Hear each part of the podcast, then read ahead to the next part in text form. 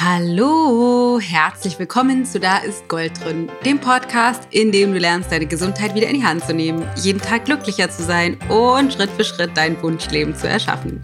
Ich bin die Dana Schwand von Ich Gold und habe einen Gast heute in der Folge und zwar Lena Bob von Lena Tura, die auch Ernährungsspezialistin ähm, ist in Sachen Ayurveda, aber grundsätzlich auch Coach und Ernährungswissenschaftlerin.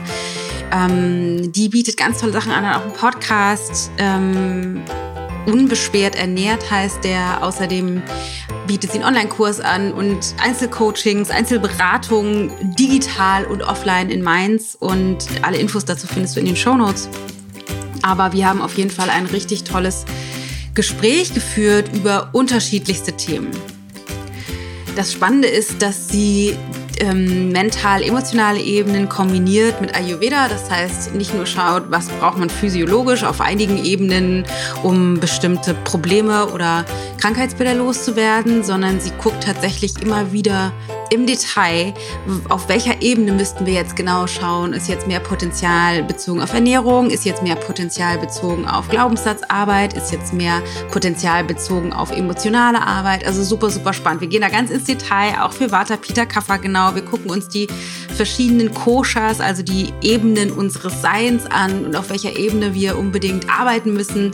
Außerdem erzählt Lena von ihrer Erfahrung aus einem festangestellten Job bei einer Krankenkasse einen Breakdown zu erleben, also wirklich ein, körperlich ein richtiges Problem zu haben und von da aus sich wieder aufzurappeln, selbstständig zu machen und alles neu zu justieren. Also ist richtig viel drin. Ich wünsche dir gigantisch viel Spaß. Aber bevor wir reinstarten, eine kurze Info noch. Und zwar Nächste Woche Donnerstag, am 30.01. haben wir unser nächstes kostenloses Webinar. Und zwar ist das Thema dieses Mal Meditation.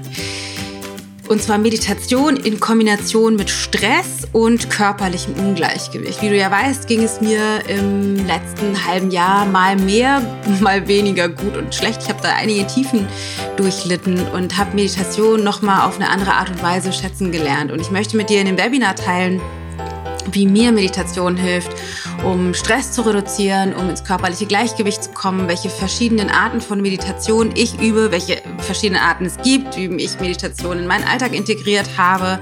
Wir machen praktische Übungen und vieles mehr. Das heißt, wenn du dich für Meditation interessierst, wenn du wissen möchtest, wie Meditation in der Kombination mit körperlichen Leiden wirkt, was das mit deinem Stress zu tun hat und wie du Meditation für dich einsetzen kannst, sei dabei. Kostenlos ist das Ganze. 30.01. abends um 20 Uhr. Selbst wenn du nicht kannst, melde dich an, weil wir dir dann direkt im Anschluss abends die Aufzeichnung, den Live-Mitschnitt schicken und du dann Zeit hast, bis Sonntagabend dir den anzuschauen. Also, entweder gehst du auf ichgold.de slash Meditation-Stress, ichgold.de slash Meditation-Stress. Da kannst du dich kostenlos anmelden oder du gehst in die Shownotes, da findest du auch einen Link. Aber jetzt lass uns reinstarten in die Folge mit der lieben Lena. Liebe Lena, äh, herzlich willkommen in meinem Podcast. So schön, dass du da bist. Hallo Dana, ich freue mich riesig ähm, auf unser Gespräch und danke, dass ich Gast bei dir im Podcast sein darf. Ja, total, total gerne. Als allererstes würde mich mal interessieren, wie bist du auf Le Natura gekommen?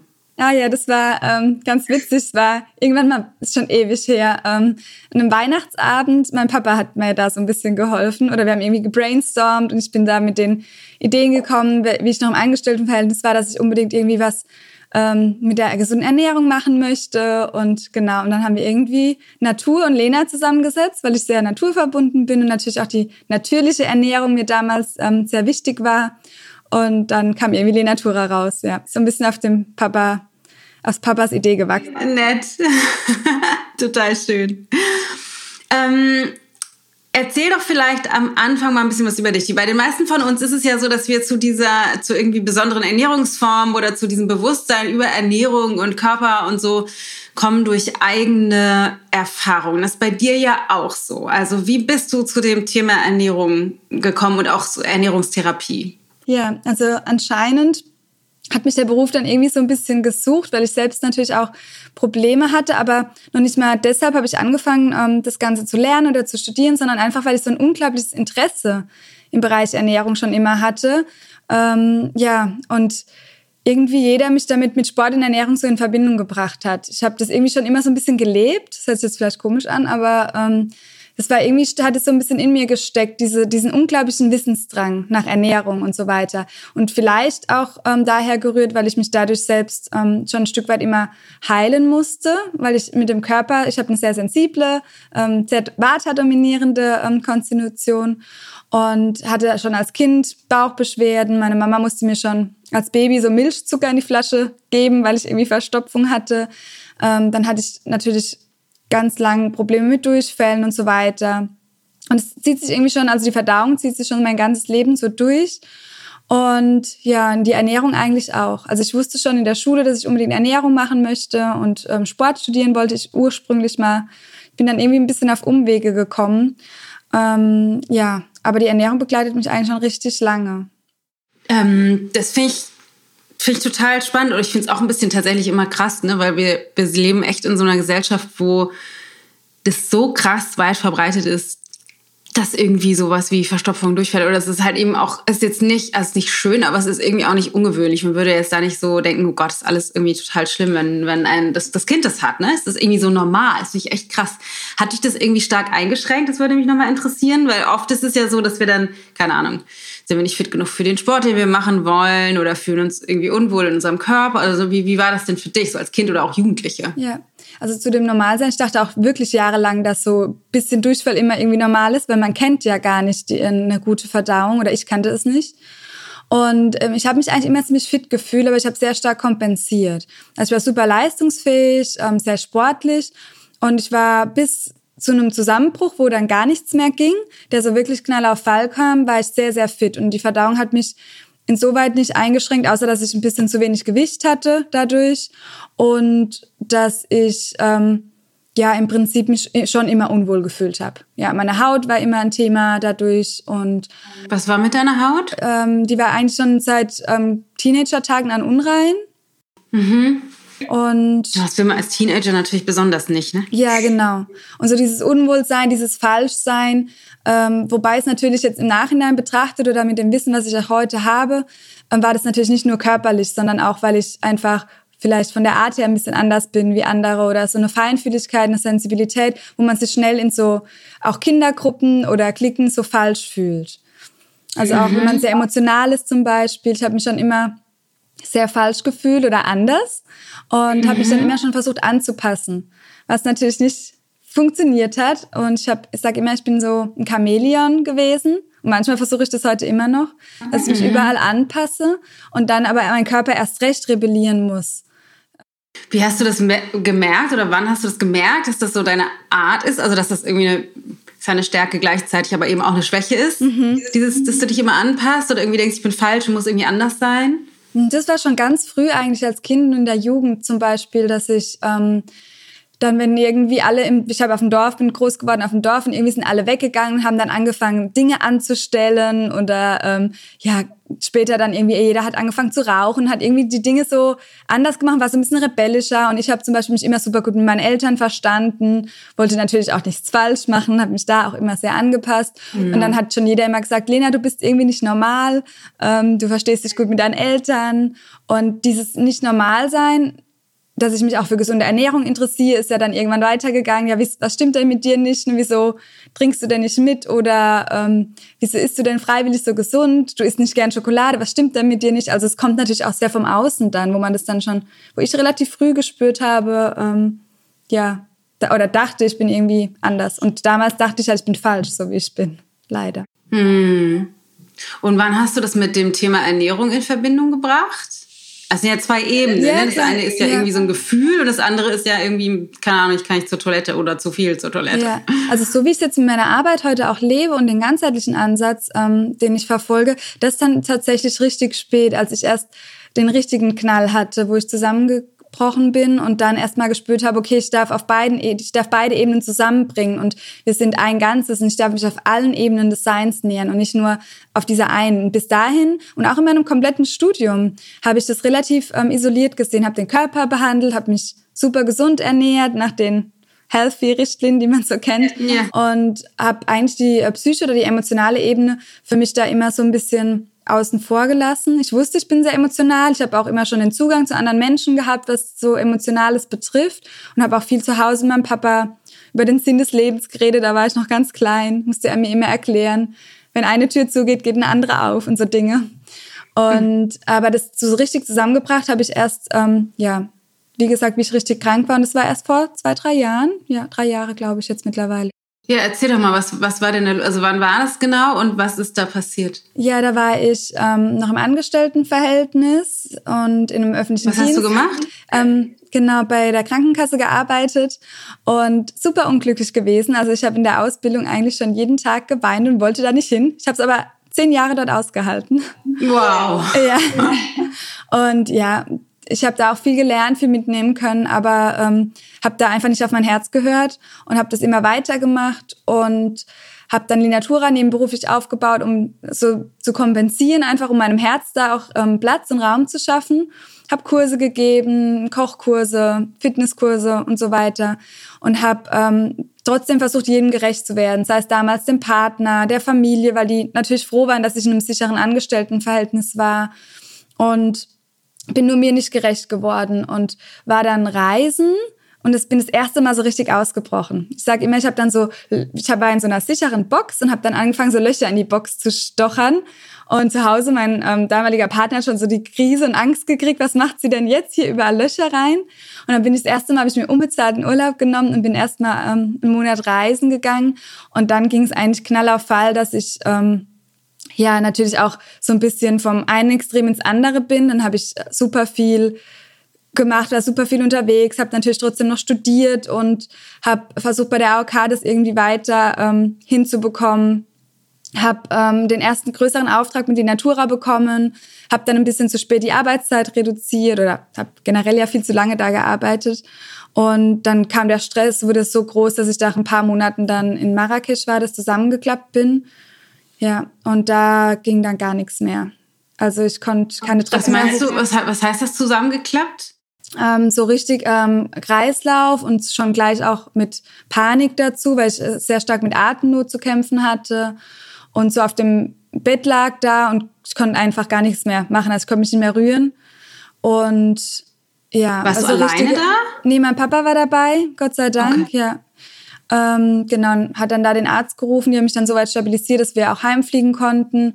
Und dann ging aber so die Leier los, die Diagnostik, weil jeder dann, weil ich so, weil ich da öfter dann im Ausland war, vermutet hatte, dass irgendwie von Neuro, ähm, äh, Borreliose bis was da alles vermutet wurde, richtig Panikmache auch, weil ich so Ausfallerscheinungen hatte, so Fingerkribbeln, so Lähmungserscheinungen und letztendlich ähm, war es einfach völlige Leistungsschwäche und ja, mit sehr viel Angst dann gepaart, was mir sehr viele körperliche Symptome bereitet hat, die ich auch lange das heißt, nicht du hattest, du hattest keinen Infekt oder keine, keine, keine Bakterien, wie, äh, nix. Das war sozusagen rein, also rein psychisch, würdest du sagen? Oder wie? Nee, nicht ganz. Also es war natürlich, von meinem Verständnis heute ist natürlich ähm, die tiefer liegende Ebene die, die Ursache gewesen. Aber ich hatte dann auch äh, mir ein Epstein-Barr-Virus, den ja ganz viele Menschen auch in sich haben, also das pfeifische Drüsenfieber, mhm. habe ich wohl übergangen und habe dann, ja, hat sich dieses Chronic Fatigue Syndrom, das ist ganz bekannt, das kennen die meisten Ärzte auch. Sie haben zwar keinen Behandlungsansatz dafür, aber die meisten Ärzte ähm, wissen dann, können das diagnostizieren und sagen, okay, das ist abgelaufener Epstein-Barr-Virus und danach hat sich so ein Chronic Fatigue-Syndrom hinterhergezogen. Ja. Genau. Letztendlich war es für mich, ähm, dass mein Körper so mir den Gar ausgemacht hat, damit ich nach innen höre. Weil die ganze Zeit vorher war ich sehr, habe ich ja kompensiert mit Sport, mit Dinge tun und so weiter. Das habe ich ja richtig gut hingekriegt.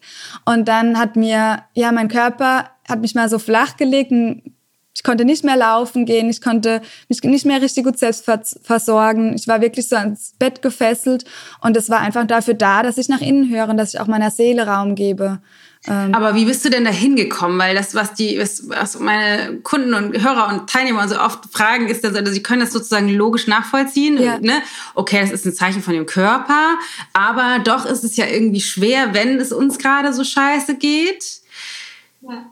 rauszufinden. Also erstmal anzuerkennen oder zu erkennen, es steckt noch eine andere Botschaft da drin? Und zweitens, wie komme ich zu dieser Botschaft? Also wie, wie hast du das gemacht?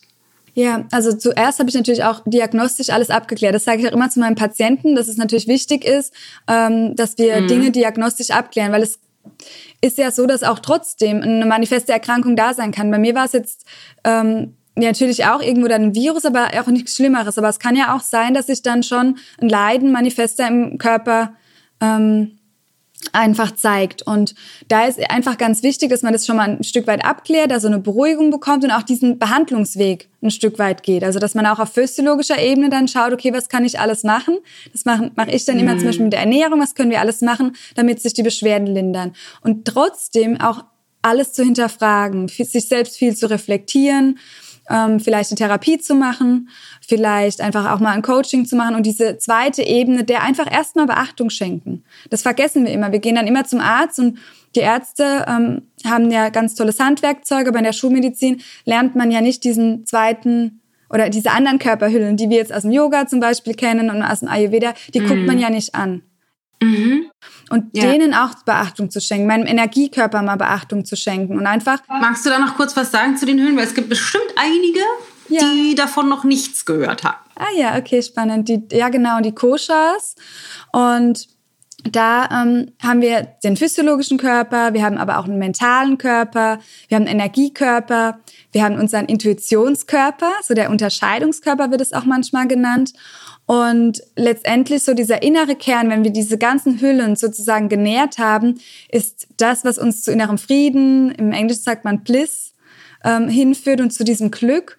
Und wir dürfen einfach auf allen diesen Körperebenen arbeiten, also es sind nicht Körperebenen, es sind so wie so Schichten, so Energieschichten, auf denen wir arbeiten dürfen, um dann zu diesem inneren Glück und zu diesem Frieden zu kommen. Es reicht also nicht nur an der physiologischen Ebene immer ständig rum zu doktern und zu arbeiten. Das ist natürlich für uns ähm, der erste Weg, weil das sehr manifest ist. Das können wir wie bei den Doshas, sag ich mal, das ist sehr viel Kaffer. Das können wir angreifen.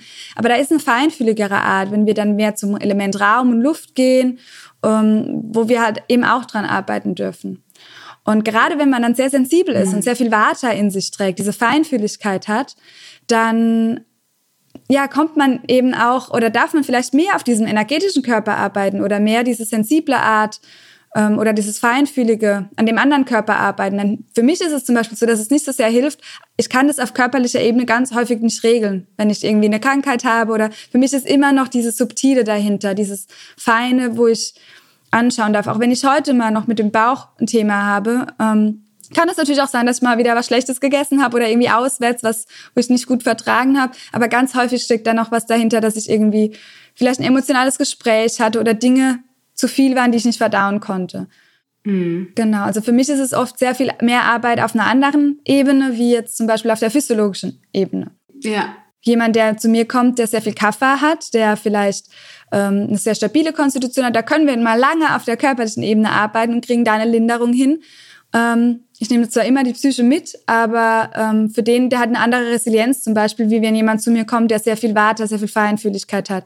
Da sprechen wir dann öfters mhm. gleich schon über die mentalen Sachen und der Körper, der steht ganz weit hinten erstmal. Also wir nehmen ihn immer mit jede Sitzung, aber ich glaube, du weißt, was ich meine. Also er ist, braucht nicht diese Beachtung, beziehungsweise hat von den meisten Menschen schon genug Beachtung bekommen. Mhm. Das heißt, du würdest sagen, du, dass du die, ähm, die deine Kunden auf also sozusagen einerseits konstitutionell anschaust, also aus den ayurvedischen Konstitutionstypen, aber dass du mit den unterschiedlichen Konstitutionstypen auch schwerpunktsmäßig auf verschiedenen Ebenen arbeitet, was die Koshas angeht. Übrigens, die Koshas nur eine ganz kleine Randnotiz. Äh, unser Logo, das Ich-Gold-Logo, das ist äh, abstrahiert von den Koshas. Ja, schön. Und das Ich-Gold ist das in der Mitte. Ja. ähm, genau, also, aber das würde mich mal interessieren. Genau, also wir schauen auf jeden Fall die Konstitution an ähm, und auch relativ nicht genau, wenn man Beschwerden hat, dann kommt man relativ genau hin, was es wie, äh, wie Krite ist. Es können bestimmt schon deine höhere, also die Abweichung von unserem eigentlich natürlichen Zustand. Wenn wir dann Beschwerden haben, wie Durchfall oder Sodbrennen, dann weiß man schon schnell, oh, dann guckt man noch vom Puls sich an oder die Zunge, dann sieht man schon relativ schnell, oh, da ist das Pitta ein bisschen erhöht, gerade jetzt im jetzigen Zustand. Und da gucken wir natürlich immer, dass wir auf der körperlichen Ebene Linderung hinbekommen mit Ernährung und ist in den meisten Fällen die Ernährung für ein paar Heilmittel noch. Und dann aber auch zu schauen, okay, wieso ist es denn noch erhöhtes Pitta? Weil ich vielleicht ähm, irgendwie zu ehrgeizig bin, weil ich irgendwie einen inneren Glaubenssatz habe oder dieser Perfektionismus. Und also das, da schaue ich immer hin. Und die meisten Menschen, die zu mir kommen, die haben schon ganz viel mit der Ernährung gemacht. Die waren auch schon meistens bei einer Ernährungsberatung so ganz klassisch und ich habe es war auch klassisch studiert und bin auch von den Krankenkassen zugelassen und so weiter aber ich arbeite nicht ganz so klassisch wie eine konventionelle Therapie oder Ernährungsberatung. Ähm, genau, weil da wird wirklich nur die körperliche Ebene betrachtet. Mhm. Und wir schauen einfach weiter und tiefer, um dann eine, ähm, relativ schnell sogar äh, eine Linderung hinzubekommen. Und würdest du sagen, also eben hast du schon erwähnt, Kaffer, wenn man viel Kaffee hat, gehst du vor, also ist der Schwerpunkt meistens, man kann das natürlich nicht 100% pauschalisieren, aber die körperliche Ebene. Mhm. Ähm, ja, also der Schwerpunkt le lege ich, ich mag die Unterscheidung nicht ganz so gerne, weil ich das, ja, ich glaube nur, die meisten Menschen, die haben dann ersten Zugang dazu. Also das, was ich jetzt aus meiner Erfahrung her habe, wenn jetzt jemand mit sehr viel Kaffee kommt, zum Beispiel mit Übergewicht, dann hat er auf der körperlichen Ebene noch super viel Potenzial, weil vielleicht die Ernährung super schlecht war die ganze Zeit ja. und es lange gedauert hat, bis die Beschwerden, bei Kaffee dauert es ja länger, bis die Beschwerden ans Licht kommen, weil die haben ein gutes Immunsystem, die sind relativ stabil und da ist meistens auf körperlicher Ebene noch sehr viel Potenzial. Wenn jemand mit mhm. Reizdarmbeschwerden kommt, die haben die Ernährung teilweise schon perfekt. Und die haben schon so viel gemacht mit der Ernährung, also perfekt, was ist schon eine perfekte Ernährung. Ja. Aber meistens kennen die sich super gut aus, wissen schon gar nicht mehr, was sie essen. Und ich kenne das auch, dass man dann zum Beispiel auf dem Supermarkt steht und auf dem Band vor einem liegt so viel Zeug, wo man dann denkt, wie können die Menschen das essen, ohne Beschwerden zu haben? Wenn ich nur annähernd ein Stück davon oder irgendwie was davon essen würde, würde ich schon mit Schwerden, äh, Beschwerden äh, rebellieren. Ähm, das ist so die eine Seite. Und bei Kaffee ist dann oft so, dass die ja, sich über die Ernährung manchmal auch noch gar keine Gedanken gemacht haben. Und da, ja. deshalb verlagert sich manchmal. Ja, ich würde gerne gleich tatsächlich auf das Reizdarmsymptom nochmal eingehen. Aber ähm, wie, was wäre dein Ansatz, wenn jetzt jemand tendenziell eher viel Pita hat? Also auf welcher Ebene würdest du da, was wäre so intuitiv das, wo du wahrscheinlich am ehesten hingucken würdest, auf welche Ebene? Würdest du auch körperlich starten oder mental oder emotional oder energetisch? Wie würdest du das machen? Ähm, ja, schon da sehr, sehr beides, weil die meisten haben ja dann irgendwie auch noch Vata-Pitta-Kombination ähm, und Pitta muss auf, darf auf jeden Fall ähm, erstmal, weil die Entzündung natürlich hoch ist, eine, da eine schnelle Linderung hinbekommen, vielleicht auch mal mit Heilerde arbeiten und einfach wirklich das Feuer runterholen und ähm, das geht dann doch mehr auf körperlicher Ebene schneller runter wie auf der mentalen mhm. Ebene. Ja, doch. Zieht mich dann doch eher so, so zum Körper hin, aber nichtsdestotrotz auch jeden Tag Meditationen oder ja, da eine Beruhigung hinzubekommen, die Yoga-Praxis langsamer zu gestalten. Mhm. Ja, das Feuer ähm, nicht mehr zu ölig zu essen zum Beispiel oder nicht zu scharf. Ja. Mhm. Hast du da noch, ähm, noch irgendwelche Tipps oder das, was du oft einfach anwendest bei den Pitas, dann auf der mental- oder emotionalen Ebene? Also schon sowas wie Meditation und so weiter ist klar, aber ähm, irgendwas konkret? Also gibt es sowas, so ein, keine Ahnung, musst den Druck rausnehmen oder irgendwas, was, welche, so, so was du, was du dich immer wieder sagen hörst, wenn du mit Peters arbeitest für die mentale oder emotionale Ebene. Ja. Es ist spannend, dass du das so fragst, weil es natürlich äh, super schwer mir fällt, wenn ich so individuell arbeite, weil ich jeden Menschen auch so sehr individuell sehe.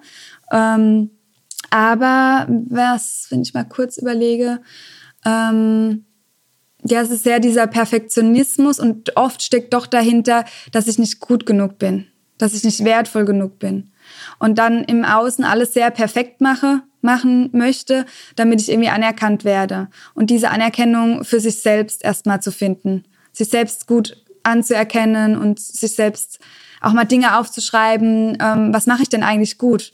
Und die Anerkennung nicht mehr so sehr im Außen zu suchen, ist da dann äh, mit Übungen, auch mit Coachingübungen, sehr viel Reflexionsarbeit, Journaling zum Beispiel kann sehr gut helfen. Mhm.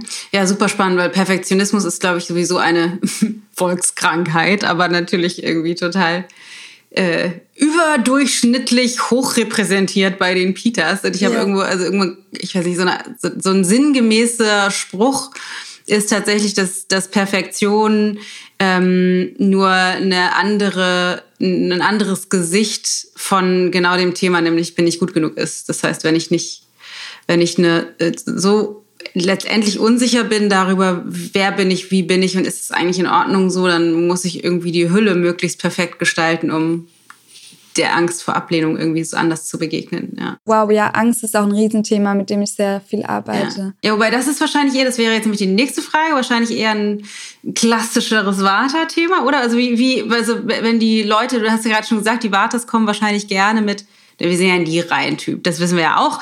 Ne? Es ist ja immer Mixtur und ja, Vata, Pita sind ja gerne gemischt in der einen oder anderen Nuance, aber ähm, wenn jemand mit sehr viel Vata kommt und wir, wir leben, glaube ich, auch gesellschaftlich irgendwie in einer Kultur, was einfach Vata und Pita extrem fördert, ne? Dieses, dieses, diese einerseits dieses Leistungsanspruch aus dem Pita und dann gleichzeitig es muss mehr, mehr, mehr, mehr, mehr und wir müssen irgendwie noch schneller irgendwie, dass das das Vata irgendwie fördert. Aber wenn jetzt so jemand mit einfach viel Vata kommt, du hast schon gesagt, das sind oft die, die sich gut mit Ernährung auskennen. Aber was, was ähm, was wäre da so dein Ansatz? Wie kommt man denn raus aus diesem Vata-Überschuss oder wenn man Reizdarm hat oder so? Ja, da ist es wirklich tatsächlich ganz häufig ähm, die mentale Ebene, die da mehr ähm, Beachtung braucht.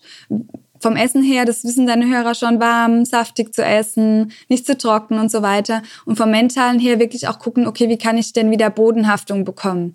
Wie kann ich denn von diesen vielen Gedanken, von der Luft wieder mehr in die Erde kommen mit Erdungsübungen ähm, täglich? am Wurzelchakra zu arbeiten. Mir zum Beispiel jeden Morgen, bevor ich aufstehe, Wurzeln aus den Füßen vorstellen, die rote Farbe am Wurzelchakra zu visualisieren, am Steißbein in der mhm. Gegend und ähm, ja, sehr viel mir selbst eine innere Sicherheit versuchen, um, ein Stück weit zu geben.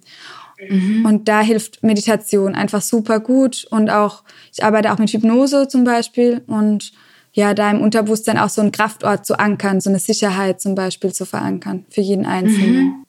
Das ist spannend, ne, wie das irgendwie so, also finde ich, wie das so krass zusammenhängt, dass man ja, also wir eigentlich so ein bisschen gepolt sind darauf, gerade beim Thema Ernährung kommen die wahrscheinlich irgendwie mit, ich ernähre mich ja schon so gesund und essen dann halt, keine Ahnung, Müsli und Salat. Wo wir alle wissen, das ist nur so mittelgesund aus ayurvedischer Sicht. Mm, ja. Zumindest für den Konstitutionstyp. Aber dass das halt so viel mehr auf der mentalen und emotionalen Ebene liegt. Das finde ich auch, finde ich, also bei uns in den Kursen auch ganz genauso, dass dann wollen die das immer genau wissen, so was kann ich denn essen, wenn das und das ist und was genau, wie ist die Kombination von XYZ und ich auch immer so reingehe, weißt du, das ist, du kannst dich perfekt ernähren, optimal für deine Konstitution. Das ist alles biologisch total regional, saisonal, frisch gekocht mit Liebe.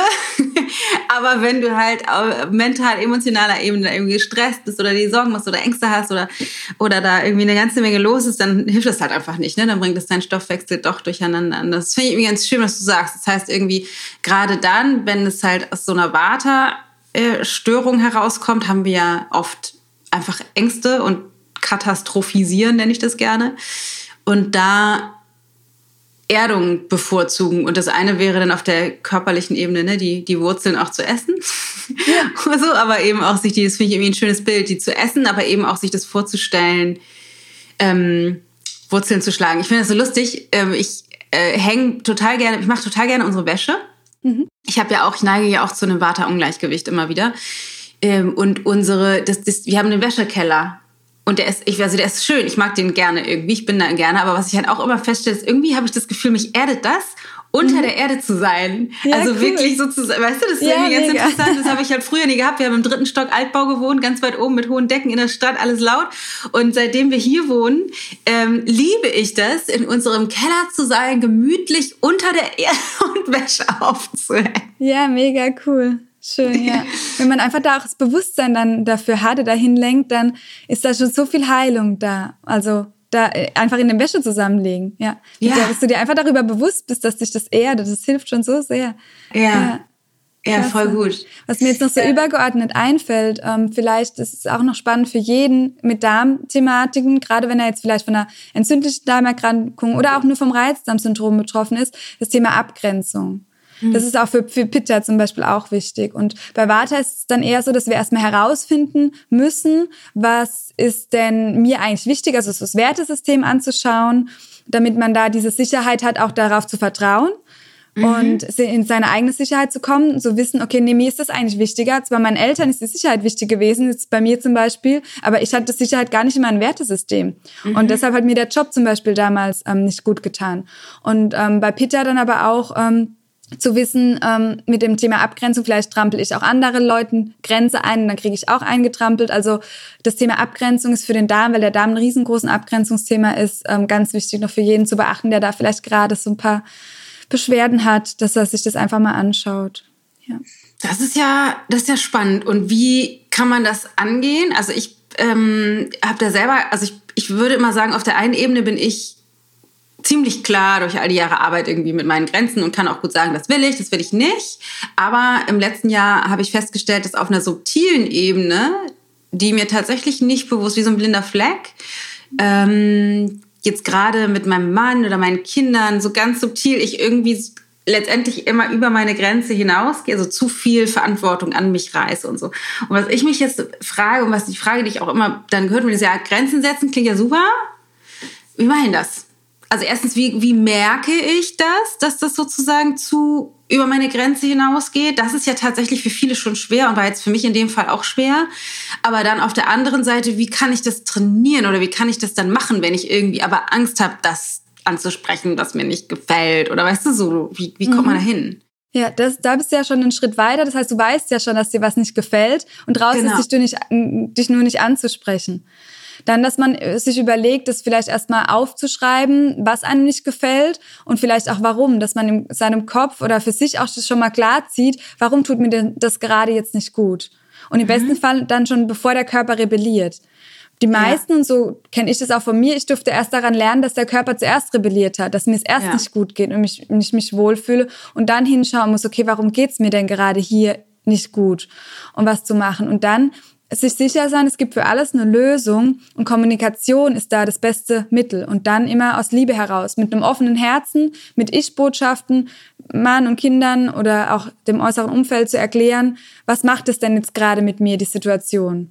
Und da wirklich, also da ist Reden wirklich, die Kommunikation, das ist so, so wichtig.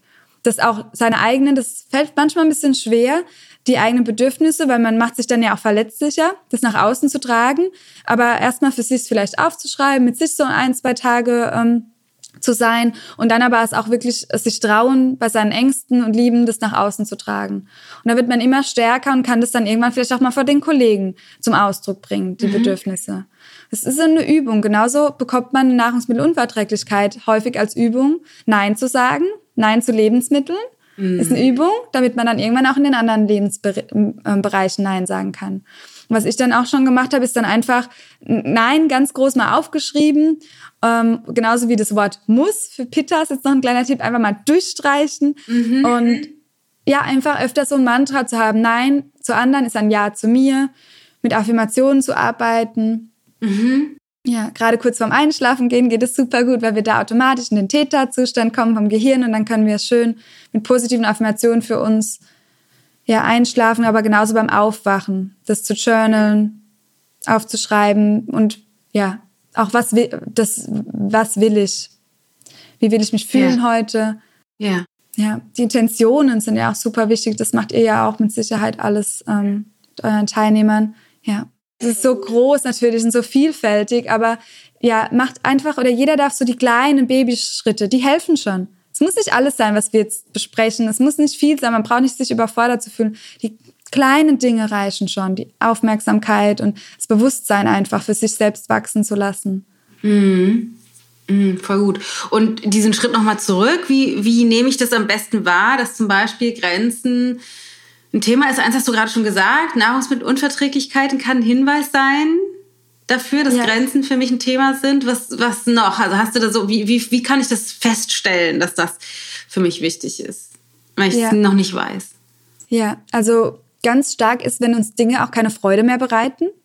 Und mhm. wenn uns irgendwas, ähm, wenn es uns einfach nicht gut geht, also wir dürfen da wirklich mit Gefühl gehen, also mit dem Gefühl gehen immer und da ist es natürlich für manche erstmal zu erkennen, okay, fühlen, das ist, macht mir schon so ein bisschen ungutes Gefühl. Und ich habe auch eigentlich äh, mal gelernt, äh, dass man das Gefühl nicht so oft ansprechen soll, weil dann man schon häufig dicht macht. Also, dass manche Menschen dann schon zumachen, zum Beispiel, wenn man das anspricht. Aber dennoch ähm, würde ich darauf plädieren, dass jeder mehr in sein eigenes Gefühl kommen darf. Und man spürt es. Sich das Herz befragen, die Hand aufs Herz zu legen und dann einfach ehrlich mit sich selbst sein. Man weiß, man kennt das. Man hat die innere Weisheit, man kennt auch seine Grenzen. Ja. Aber wieder nach, nach innen schauen, jeden Tag aufs Neue. Ja, das ist aber vielleicht nochmal ein ganz guter Hinweis irgendwie, ne? Weil oft äh, wird mir zum Beispiel gesagt, so, ich weiß das halt gar nicht, weil ich glaube, ich kann das gar nicht. Ich weiß das nicht. Irgendwie da einfach drauf zu vertrauen, dass es, also wir können das alle und ähm, das und vielleicht muss man da wirklich in feinen Nuancen denken, dass wenn, wenn ich mich da noch nicht fühle, dass es eigentlich immer ein guter Indikator dafür ist, dass es nicht richtig ist. Ne? Dass ich, wenn ich äh, auch im Sinne von das Universum funktioniert am besten, wenn wir Spaß haben, umgekehrt, wenn wir nicht Spaß haben, wenn es uns halt nicht damit gut geht, das ist letztendlich ist es ja ganz ganz einfach fast. Also das erstmal nur wahrzunehmen, das danach zu handeln, ist dann ja nochmal das ein anderes Kapitel, aber danach zu handeln ist irgendwie spannend. Man braucht es ähm, Wissen, also das Wissen, man müsste es ja aufschreiben, auch was sind meine Werte, also das vielleicht nochmal so zusammenfassen für jeden, wenn er jetzt nicht weiß, was er machen soll, die Werte anschauen, zu wissen, mhm. okay, was ist mir denn wichtig, mein Wertesystem. Wie finde ich denn meine Werte? Ähm, das ist ganz einfach eigentlich. Die verändern sich ja auch im Laufe des Lebens. Aber ich glaube, ich habe da auch mal eine Podcast-Folge zu gemacht und ein PDF ähm, mit hochgeladen. Das können wir nochmal raussuchen, das kann ich nochmal mhm. verlinken, wie man mhm. sein Wertesystem ähm, findet, indem man sich einfach so eine kleine Übung ähm, und Zeit nimmt für sich und das einfach mal aufschreibt oder eingrenzt. Und mhm. dann kann man so seine höchsten Werte herausfinden damit mit der Übung. Und genau das Wissen, also wir brauchen ja immer das Wissen auch erstmal und dann auf diesen feinen Nuancen, wie du gesagt hast, arbeiten und da sehr ins Gefühl gehen und reinzuspüren, tut mir das gut, macht mir das jetzt überhaupt Freude oder nicht. Und man eckt vielleicht auch mal an. Also ich habe dann auch, wie ich dann erstmal meine Grenzen setzen musste, ähm, meinem Papa erstmal zum ersten Mal dann so richtig mir in den Konter gegeben und mal die Wut mal rausgelassen und da auch mal gefühlt Platz gemacht.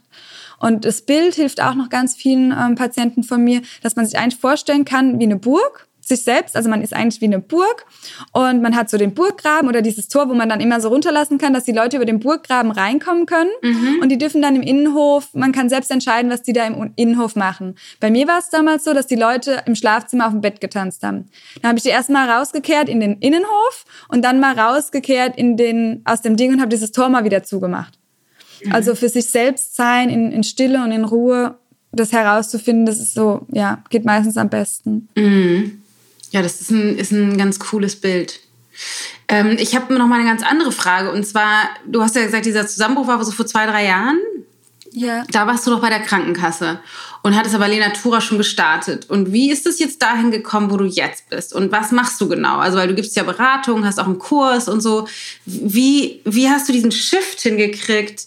Ähm, die Krankenkasse, das ist ja auch mal für viele ein Riesenschritt. Ne? Die denken dann oder merken dann irgendwann so, oh, es ist eigentlich nicht mehr, dass ich machen will, aber darf ich nicht, kann ich nicht, zu großes Risiko, meine Eltern, Partner, wer auch immer will das nicht. Also wie, wie war der Switch? Ja, der Switch war auf jeden Fall dahingehend, dass mein Körper mich dahin geleitet hat, weil ich konnte nicht mehr. Ich war dann in der Wiedereingliederung und von Tag zu Tag ging es mir wieder schlechter. Mhm. Der Schwindel war wieder mehr da, ich hatte super viel Schwindel, ich konnte nicht, also ich war dann im Außendienst, habe es wieder versucht, dann bin ich wieder heim. Es waren furchtbare Tage und mein Körper hat es eigentlich für mich geregelt, dass ich dann sagen musste, ich höre da auf und habe dann kleinere Schritte genommen, habe dann ähm, gekündigt, habe dann oder einen Auflösungsvertrag, habe dann nochmal eine Anstellung in Teilzeit gefunden, habe dort dann aber auch gespürt, ja, das Herz schreit immer noch nach Lenatura, habe das dann angefangen aufzubauen, habe mich mit anderen Menschen umgeben auch, mhm. die ähm, das andere, also ich habe mich so energetisch auch von dem schlechteren Umfeld abgeschnitten, auch von zu Hause mal die energetischen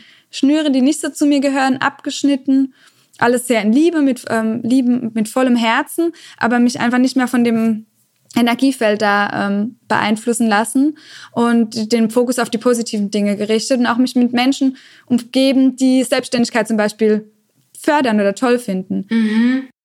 War das schwierig für dich, ähm, diese, dieses dieses da dich abzugrenzen, also diesen das abzuschneiden, weil das ist ja dann oft diese Befürchtung, wenn ich wenn ich diesen Schritt mache, dann verliere ich meine Freunde, meine Arbeitskollegen, meine Familie, also sozusagen ich verliere so viele Menschen. Wie war das für dich? Super schwer. Gerade Vata loslassen ist mega schwer. Das tut auch richtig weh und die Angst wird dann natürlich auch groß ähm, und die war es bei mir auch. Und da auch das zu üben, das loszulassen. Und mit jedem Mal, wo man das ein Stück weit macht, spürt man, dass nichts passiert, sondern es wird eigentlich immer besser. Und natürlich verliert man aber auch Menschen. Ich habe auch Menschen verloren. Ähm, ich war auch in einer Beziehung ganz lange, die ähm, da nicht standgehalten hat. Und es ist natürlich sehr, sehr schmerzhaft alles gewesen. Aber ähm, es war der richtige Weg. Und wenn man dann jetzt so steht, wie ich jetzt heute darauf zurückblicke, auf die Zeit, ähm, war es genau richtig. Und genauso werde ich in fünf Jahren zurückblicken und auch vielleicht Dinge loslassen losgelassen haben, wo ich sage, das war auch nötig und richtig. Der Moment des Loslassens kann wehtun und schmerzhaft sein, aber da auch sich sehr auf die Erde besinnen, aufs Herz hören und ja, es wird, ich weiß nicht, ob es leichter wird, das Loslassen. ich glaube, ich weiß nicht. Ich hader nicht mehr so lange. Ich ja. weiß schneller, wann ich loslassen darf. Gerade, dass mein Körper es nicht mehr regeln muss. Ja. Ja, und da hatte ich jetzt gerade noch den Gedanken, es ist ja auch immer die Frage, ähm, also schwer ist ja vor allem eine Folge von einer Bewertung der Situation. Also es gibt natürlich ja. sowas wie Abschiede, die schmerzhaft sind. Ja. Und die sind ja auch so, oder die Gefühle, die wir dann haben in diesem Prozess, die sind vor allem ja eine Folge davon, wie wir das alles bewerten. Und wenn wir immer mehr reinfinden, ist zumindest meine Erfahrung, wenn wir mehr reinfinden in die Sicherheit, dass auch wenn Abschiede oder wenn es, wenn wir bestimmte Abschnitte beenden, wenn das herausfordernd ist, ist die Investition für das, was danach kommt, immer lohnenswert. Und ne, wenn man immer in diesem Bewusstsein handeln kann, dann ist es vielleicht trotzdem noch schmerzhaft, aber die Ausrichtung, die innere Ausrichtung ist eine andere. Ne? Das ist nicht so, so rückwärts gerichtet, das ist das, was ich alles jetzt verliere und nicht mehr habe, sondern es ist halt in, in eine Perspektive hinein. Nicht, nicht weg von, sondern hinzu. Ja, genau. Und der Fokus immer auf die, ja, Positiven, sonst fließt ja die Energie wieder auch ins Negative. Und mir fällt jetzt gerade der Gedanke ein, dass ich es schön finde, was ihr auch mit Dinan Sharia macht, diese Struktur und so weiter. Das hilft natürlich dann im Hier und Jetzt, mir so gewisse ja. Sicherheiten und diese Ruhe in mir zu behalten. Da hilft Ayurveda so sehr jeden Tag, ja. ähm, dass wir so Prozesse dann nicht so schwer durchlaufen müssen, weil es uns einfach ein Stück weit besser geht damit. Ja. Und dann hast du, also dann hast du sozusagen diese Entscheidung getroffen und es haben sich Dinge verändert und, und dann, dann warst du auf einmal selbstständig und bombastisch erfolgreich. Es ist natürlich, ja, genau. Und es war überhaupt keine Arbeit dahinter gesteckt. Es war überhaupt Nein. nicht anstrengend. Ja. Es waren keine schlaflosen Nächte dabei. Nee, also es war wirklich, ähm, ja, natürlich, ähm, ich habe einfach eine, glaube ich, eine große Vision oder ein Ziel auch dahinter. Ich glaube, so groß ist sie gar nicht, aber ich habe ein Ziel und mein Herz weiß, glaube ich, da, wo es hingeht und so ein, ja, ich will, will einfach was bewirken und Menschen helfen und vor allem möchte ich, dass Menschen ähm, nicht das so ganz heftig durchleben müssen, wie ich das vielleicht durchlebt habe, dass man da nicht so sehr auf körperlicher Ebene kämpft, was ich ja gemacht habe und versucht da einfach mein Wissen zu teilen und habe mich dafür natürlich aber auch sehr angestrengt. Jetzt gerade das erste Jahr der Selbstständigkeit, wo ich hauptberuflich selbstständig war, habe ich natürlich auch sehr viel investiert von Businesskurs und ähm, ja, also richtig viel reingebuttert auch einfach, aber trotzdem immer alles mit Herz und da trotzdem auch sehr auf mich aufgepasst. Ich habe also du hast zeitlich und und finanziell sozusagen investiert. Ja, auf jeden Fall. Ja und habe auch eine, einen Partner, der mich da sehr gepusht hat ähm, mhm. ohne den es jetzt so Lenatura auch nicht geben würde. Der hat mich sehr viel Stärke gegeben und mir erstmal auch die Grenzen, im, ich habe mir sehr viel meine Grenzen müssen öffnen. Ich komme aus einem kleinen Ort, ähm, aus einem Dorf, wo sehr viel Angst auch herrscht und dieser Ort ist sehr von der energetischen Struktur auch sehr, wir müssen immer viel hart arbeiten und so weiter. Und da kämpfe ich auch noch immer mit. Also alle Glaubenssätze habe ich viel aufgelöst ähm, für mich, um einfach weiterzugehen, Schritt für Schritt. Und das mache ich immer noch. Mhm. Wenn ich merke dann, wie das rebelliert oder es stockt, zu wissen, okay, mich hinzusetzen und mir vielleicht auch Unterstützung zu holen, an Glaubenssätzen zu arbeiten, auf allen Ebenen zu gucken, ähm, wie es weitergeht, ja. Genau, also die Frage ist, ähm, was machst du jetzt hauptsächlich? Also was ist denn dein Job? Mhm. Ist, du machst ja nicht nur, du machst ja einen tollen Podcast, ja. Ähm, aber was machst du noch? Ja, also ich ähm, mache Therapie einzeln und ähm, in Gruppen auch. Ich gebe Kurse. Ich habe jetzt auch einen Online-Kurs, ähm, der auch bald wieder startet und versuche oder helfe da Menschen wieder ähm, das Vertrauen in den eigenen Körper zu stärken und wieder mehr auf sich zu vertrauen wie auf alle anderen. So gerade in der Ernährungsindustrie hören wir ja immer auf ähm, Professor Dr. den und den, auf den und wir versuchen uns sehr im Außen ähm, die Hilfe zu holen, aber wir stärken bei mir immer die Eigenverantwortung, dass man selbst wieder entscheidet, was tut mir eigentlich gut und was nicht. Und das mache ich in einzelnen Therapiesitzungen oder auch, wie gesagt, in Kursen. Ja, das mache ich tagtäglich neben dem Podcast und ja, mhm. den Dingen, die noch so anfallen. Und ist das ja, gut, genau, das, was das bedeutet. Aber was heißt denn, ähm, was heißt persönliche Beratung? Machst du das, machst du das klassisch offline? Also wenn man gerade gerade irgendwie zum Diagnose oder Blutdiagnose, das geht ja nicht, geht ja nicht so gut übers ja. Internet. Ja, genau. Also, also machst, du das, machst du das physisch oder machst du das auch digital? Ja, es gibt beides. Also es kommen auch ganz viele Menschen zu mir in den Einklang in Mainz, den habe ich gegründet ähm, mit einer Yogalehrerin und da in Mainz, das? in Mainz, genau, kann man bei mir sich in der Praxis einen Termin buchen. Und das wird auch von den gesetzlichen Kassen bezuschusst, wenn man halt eben eine Beschwerde hat. Also wenn man die Diagnose Reizdarm hat oder Colitis ulcerosa zum Beispiel oder ähm, Morbus Crohn und so weiter, also auch Adipositas, alles Mögliche, dann ähm, kann man da einfach in die Praxis kommen. Ich biete aber auch Online-Beratung an. Ähm, das funktioniert dann über Zoom, so wie wir jetzt das Podcast-Interview aufnehmen. Das geht auch sehr gut. Ähm, da fällt natürlich dann die Diagnostik ein bisschen anders aus, weil ich natürlich keinen Puls nehmen kann oder die Zunge kann man auch anschauen. Ähm, aber ähm, funktioniert auch wirklich richtig gut.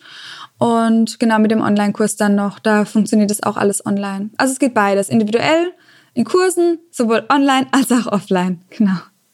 Ähm, wie funktioniert es mit den Kursen offline? Das heißt, du bietest dann in Mainz in dem, in dem Yoga-Studio.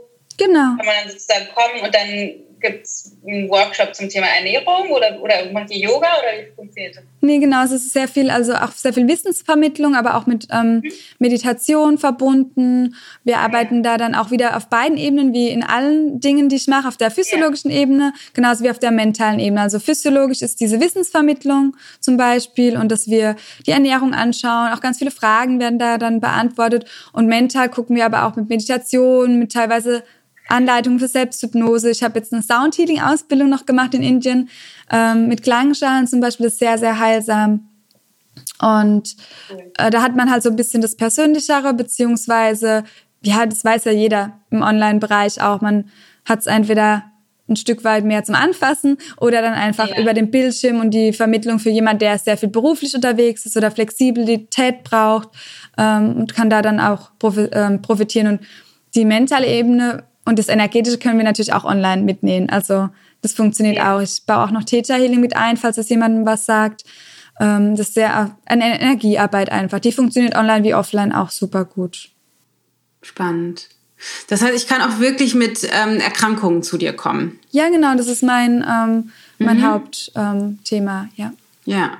Ja, das ist ganz spannend, weil da ist natürlich das, was, also unsere Arbeit oder meine im, im Speziellen dann begrenzt, weil ich natürlich keine Ernährungswissenschaftlerin bin und da ähm, das ist sozusagen eher allgemeiner gehandelt, äh, präventiv vom Schwerpunkt her. Aber ja. das ist ja total toll, dass, dass wir da jemanden haben im Ayurveda-Feld, der auch ähm, dafür ist. Das heißt, an alle die Informationen, lenatura.de ist das, ne? Genau, ja. Äh, Online-Kurs, wann beginnt der Online-Kurs? Äh, Im Februar, am 2.2.2020. Ich finde das Datum irgendwie so uh, magisch. Also ich ja glaube, da passiert auch wieder ganz viel äh, Positives. Äh. Ja. Cool. Genau. Ansonsten verlinken wir das natürlich alles äh, in den, in den Show Notes. Wir suchen nochmal den Werte-Podcast raus. Ja. Den kannst du mir dann auch nochmal sagen. Und dann habe ich noch ein paar abschließende Sätze oder Satzanfänge besser gesagt, ähm, wo ich dich bitten würde, die einmal zu vollenden. Und zwar, die Welt braucht. Ähm, oh, ähm, mehr miteinander statt gegeneinander. Hm. Ja. Ich glaube daran, dass. Dass jeder die Weisheit in sich trägt wie, und am besten selbst weiß, wie er sich selbst heilen kann. Ja. Hm. Mhm. Liebe ist grenzenlos. Ach, wie schön. Toll, liebe Leda, vielen Dank. Ähm, da war echt total viel drin, voll schön, super, super spannend, glaube ich, gerade diese ganzen, diese Verknüpfung zwischen der physischen Ebene und der mentalen oder auch emotionalen Ebene. Richtig, richtig cool. Ich bin sicher, es kommt eine ganze Menge zu dir. Wie heißt nochmal dein Podcast? Unbeschwert ernährt. Genau, also wirklich Super. mit Beschwerden und gerade weil, wenn man sich ähm, schon viele Stellen angelaufen hat, auch viele Ärzte und so weiter und einfach ja. keine Hilfe findet, ist dieser ja. ganzheitliche Ansatz ähm, sehr wertvoll und ja, ja, ich hoffe, es war, ähm, hat schon ganz viel Wert, ähm, also Mehrwert drin gesteckt für deine Hörer und Hörerinnen. Genau, und manchmal denke ich immer nach so einer im Interview, oh Gott, sehr vaterlastig. Man erzählt so viel, man, aber ich hoffe einfach, dass für jeden etwas dabei war und jeder da schon Hilfe für sich jetzt ähm, herausnehmen kann. Und ja. So ist das, wenn sich zwei Vatas unterhalten halt. Ne? Lässt sich nicht ändern. Total schön. Liebe Lena, tausend Dank. Super, super schön. Danke für deine Zeit. Das war mein Gespräch mit der lieben Lena. Ich hoffe, es hat dir bombastisch gut gefallen. Du kannst richtig, richtig viel für dich daraus mitnehmen. Alle Infos zu Lena findest du in den Shownotes, alle Links, so dass du ähm, dir mehr Informationen zu ihrem Online-Kurs holen kannst, ihren Podcast anhören kannst, ihr auf Instagram folgen kannst und so weiter und so fort. Und dann doch ein kleiner Reminder, wenn du Bock hast, bei meinem Thema Webinar dabei zu sein. Quatsch, bei meinem Thema Meditation, bei dem Webinar so rum dabei zu sein, dann melde dich an unter ichgold.de slash meditation-stress ichgold.de slash meditation-stress und das Ganze findet statt nächste Woche Donnerstag am 30. abends um 8. Und wenn du nicht dabei sein kannst, auch nicht schlimm, aber wir schicken dir die Aufzeichnung, sodass du dann äh, dir die bis inklusive Sonntag angucken kannst. Also sei dabei, ich freue mich auf dich, pass auf dich auf, deine Dana.